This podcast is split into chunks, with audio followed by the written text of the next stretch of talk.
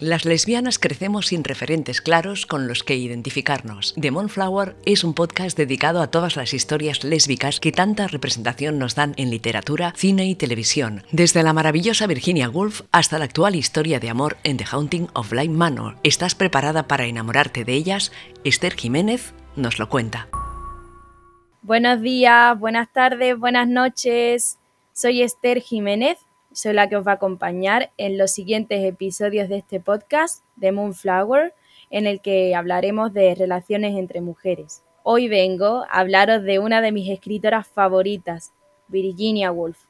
No solo es Virginia una de las mejores escritoras de la historia que consigue estar en el canon de literatura inglesa, no solo es una de las primeras figuras feministas, sino que también es un icono LGTB Actualmente mi trabajo de fin de grado va sobre ella, no os voy a engañar, me inspira muchísimo esta escritora, y me encantaría haber nacido en su época, solo para haberla conocido, aunque creo que ella es inmortal y que está entre todas nosotras.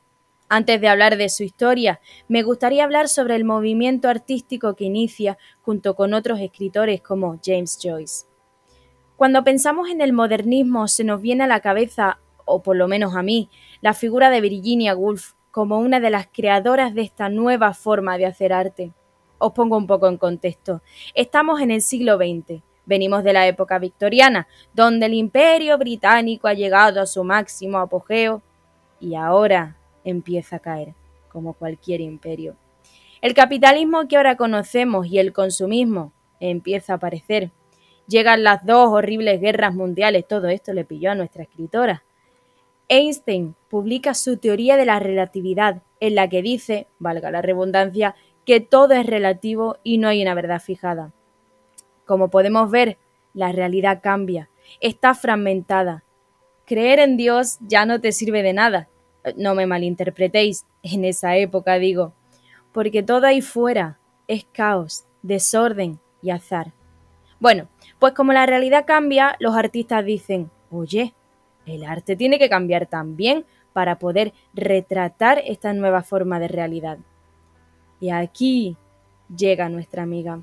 Nuestra amiga no escribe sus novelas en la típica forma de Charles Dickens, en la que pues el protagonista te narra su vida de manera cronológica y tú pues te crees lo que te dice.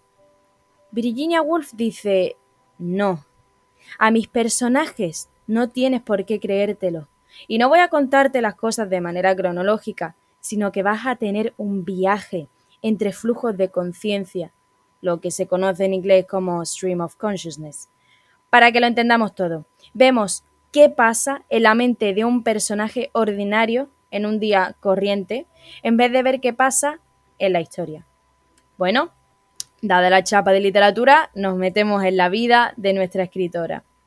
Adeline Virginia Stephen nace el 25 de enero de 1882 en Londres, en el seno de una familia enamorada de las artes y la literatura. Fue educada por su padre en su casa. Ya sabéis, las mujeres pues no iban mucho a Cambridge, pero vamos, que hubiera ido perfectamente. La verdad es que mm, desde la infancia esta señora no lo pasó muy bien. En 1895 su madre fallece. Nuestra escritora entró en depresión, como es normal. Años más tarde muere su hermana Estela. Por si no fuera poco, sabemos que su hermanastro Gerald medio abusó de ella sexualmente. Digo medio abusó porque luego la gente se enfada cuando se hablan de cosas sin que estén probadas. Las muertes siguieron. En 1904 muere su padre, así que Virginia pues tiene su segunda depresión. Como podemos ver, Virginia creció rodeada de muerte y trauma. Sin embargo, nuestra amiga encuentra un poco de felicidad junto a su hermana Vanessa. Vanessa fue también artista. Cuando ambas eran ya adultas, se convirtieron en el centro de Bloomsbury Group, un colectivo de carácter elitista formado por artistas radicales, escritores y pensadores en el siglo XX. Para que todos lo entendamos, en español, el Bloomsbury Group podría ser una versión inglesa de la generación del 27. Aquí se tomaban un cafelito, mientras que allí se tomaban un té, pues mientras hablaban de arte. Un sueño, vaya, aunque yo me quedo con el té. En 1912, Virginia se casa con Leonard Woolf. Leonard fue un escritor y activista político. Hay que destacar que este matrimonio era intelectual, ya que Virginia pues no se sentía sexualmente atraída por Leonard, pero estaba enamorada de él y tenían una conexión preciosa. Tengo que deciros que esta relación me parece maravillosa. ¿Os ha pasado alguna vez? Yo creo que pasa muy a menudo y que no pasa nada por estar solamente enamorada de la mente de esa persona. Bueno, volviendo a nuestro tema, aunque hoy en día nuestra amiga sea una de las escritoras más aclamadas de la historia, sus primeras novelas, Night and Day, Mrs. Dalloway y To the Lighthouse, no tuvieron un impacto comercial ni una buena crítica en su tiempo. Ahora vamos a hablar un poquito de Vita. Vita Sackville West eh, era 10 años más joven que Virginia y nació en el seno de una familia aristocrática. Vamos, que su familia estaba forrada. De hecho, tenían una propiedad preciosa en Knoll, pero Vita nunca heredaría nada. Ya sabéis, una mujer heredando propiedades en el siglo XX. Nah, pobre mía. Bueno, en 1913, Vita se, se casa con Harold Nicholson. Este estaba forrado también. Y los dos pues tienen sus líos amorosos fuera del matrimonio. Ni que decir tiene que también tienen esa conexión intelectual que tenía Virginia con Leonard. Y ahora pues estaréis pensando, ¿y cómo se conocieron estas señoras? Nuestras amigas se conocen en una cena en diciembre de 1922. Vita se enamoró en cuanto la vio.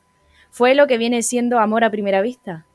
Virginia mostraba un poco de rechazo al principio, porque claro, Vita era la típica mujer aristocrática que vendía un montón de libros comerciales, mientras que Virginia, la pobre mía, hacía obras de arte y no se le reconocía su mérito. Pero vamos, que enseguida se enamoró de Vita. Ambas venían de mundos muy diferentes, pero estaban conectadas.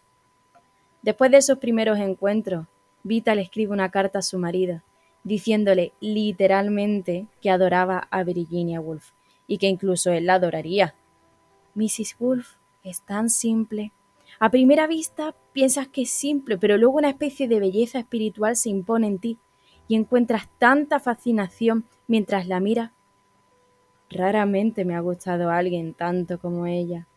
He traducido un poco la carta para que veáis el nivel de adoración de Vita a Virginia. Wolf, como consecuencia, se sentía adorada y apreciada, y obviamente esta relación tuvo un enorme impacto en ella. Tanto que escribió una novela basada en la biografía de Vita. Este libro se llama Orlando y es maravilloso. Hablaremos de él en el futuro. Es muy impactante el hecho de que aunque fuese ilegal tener relaciones homosexuales en aquella época en Gran Bretaña, Vita y Virginia eran relativamente abiertas sobre su relación, ¿eh? Vuelvo a aclarar que ninguna de las dos les fue infiel a sus maridos, porque ambas tenían matrimonio más o menos abierto. Tampoco es que Leonard mostrase mucho rechazo ante su relación, porque sabía que Vita tuvo un profundo impacto en la vida de su esposa en su trabajo. Porque claro, Hablando de la vida sexual, Vita desbloqueó ese trauma que Virginia siempre había tenido. Ya hemos mencionado antes que su hermano abusaba de ella. Y a lo mejor, gracias a eso logra superarlo. Lo que me parece más bonito de esta relación es como Vita es una constante fuente de inspiración para Virginia. Al final, las personas que más adoramos, con las que más conectamos y a las que más entendemos son nuestras inspiraciones. Antes de acabar, me gustaría leeros unas cartas traducidas que he encontrado en el mundo. A ver qué os parece. En el próximo episodio hablaremos sobre la película Vita and Virginia y la fantástica novela Orlando. Espero que os haya gustado tanto como a mí me gusta y me inspira esta relación. Muchísimas gracias. De Virginia a Vita. 7 de octubre de 1928. Mi muy querida criatura, qué carta más bonita me escribiste a la luz de las estrellas, a medianoche. Deberías escribir siempre a esa hora, porque tu corazón requiere de la luz de la luna para licuarse. El mío se fría la luz del gas. Son las nueve y tengo que irme a la cama a las once. Así que no diré nada, ni una palabra sobre el bálsamo para mi angustia. Siempre estoy angustiada. ¿Quieres para mí? ¿Cómo he pensado en ti? ¿Cómo he sentido ahora lo que todo esto ha sido? He visto en algún lugar una pequeña pelota borboteando arriba y abajo en el chorro de una fuente. La fuente eres tú. La pelota, yo. Solo tú me produces esa sensación. Es físicamente estimulante y al mismo tiempo relajante.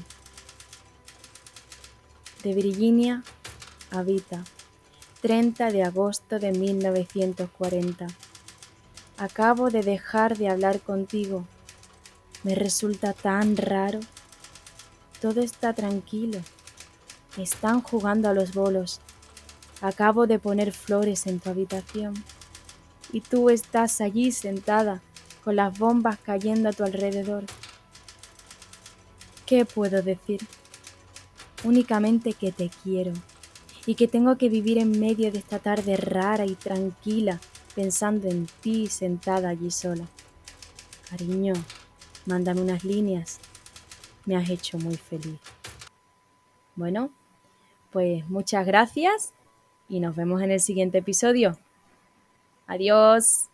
Las lesbianas crecemos sin referentes claros con los que identificarnos. The Moonflower es un podcast dedicado a todas las historias lésbicas que tanta representación nos dan en literatura, cine y televisión. Las lesbianas crecemos sin referentes claros con los que identificarnos. The Moonflower es un podcast dedicado a todas las historias lésbicas que tanta representación nos dan en literatura, cine y televisión. Desde la maravillosa Virginia Woolf hasta la actual historia de amor en The Haunting of Blind Manor. ¿Estás preparada para enamorarte de ellas? Esther Jiménez nos lo cuenta.